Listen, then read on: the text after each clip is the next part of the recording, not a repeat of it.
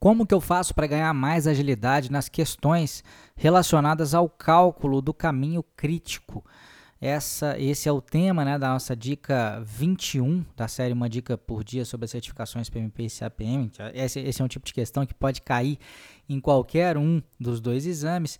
Antes de responder essa pergunta, é, que é bastante comum, né? Eu queria só lembrar vocês que quem tem interesse em fazer o exame PMP e CAPM ainda esse ano, ainda antes da mudança da prova, né? Que deve acontecer no início de 2018, a gente está oferecendo a partir da segunda-feira que vem, então hoje é sexta-feira, daqui a três dias exatamente, né?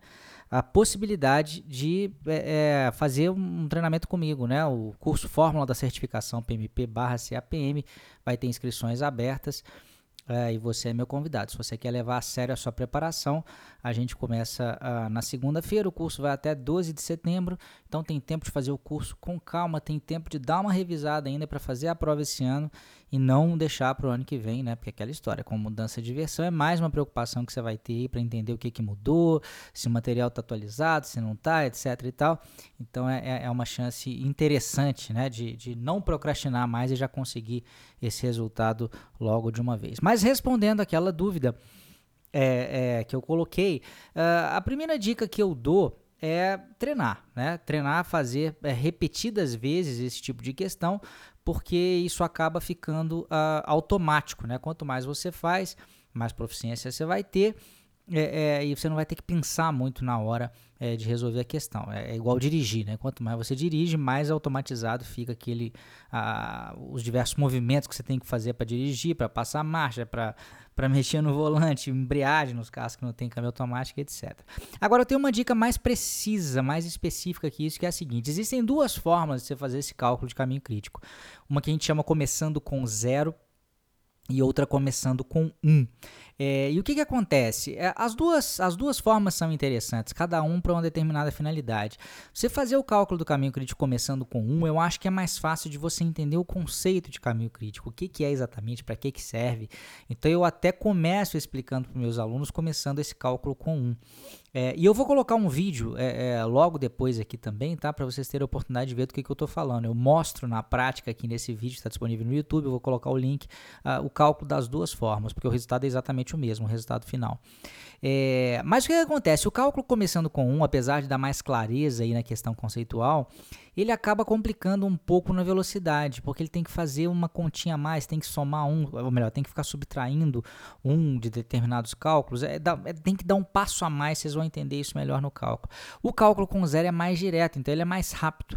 Você, além de ter menos chance de errar, você acaba conseguindo executar esse cálculo mais rápido, tá? Então, minhas duas dicas para fazer essas questões de um jeito mais rápido é, primeiro, uh, pratiquem bastante, segundo, aprendam o cálculo começando com zero, tá? Esse é um tipo de questão que tem sim uma boa chance de aparecer no seu exame, seja para calcular o caminho, seja para fazer algum tipo de interpretação em relação ao caminho crítico, então é bom estar preparado.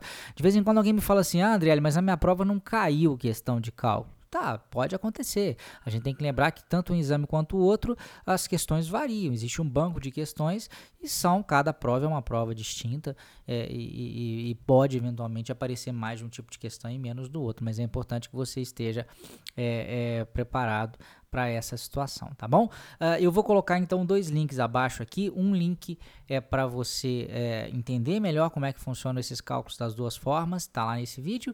E o segundo link é para o terceiro vídeo do Certifica GP, né, desse workshop gratuito que a gente está uh, uh, ah, promovendo e que tem as principais dúvidas sobre as duas certificações que eu estou respondendo especificamente nesse terceiro vídeo. Tem também uma possibilidade de você cadastrar o seu e-mail para na segunda-feira você receber o link para inscrição para o meu curso com uma hora de antecedência. Isso é importante porque as vagas costumam acabar, se esgotar muito rapidamente. Então a gente vai estar tá mandando por e-mail para quem se inscrever nessa lista VIP aí, né, que quer receber o link com antecedência, a gente vai enviar com uma hora de antecedência e para os demais a gente vai estar tá enviando uma hora depois, tá? Deve enviar para a primeira leva às 8 horas da manhã só por e-mail e às 9 horas para a segunda leva aí por e-mail também para o WhatsApp, se você está me escutando, eu vou mandar o link para você aqui na segunda-feira, tá? Mas é um prazer é, é, ter você como aluno, caso seja do seu interesse. Um grande abraço e até segunda então. Tchau, tchau.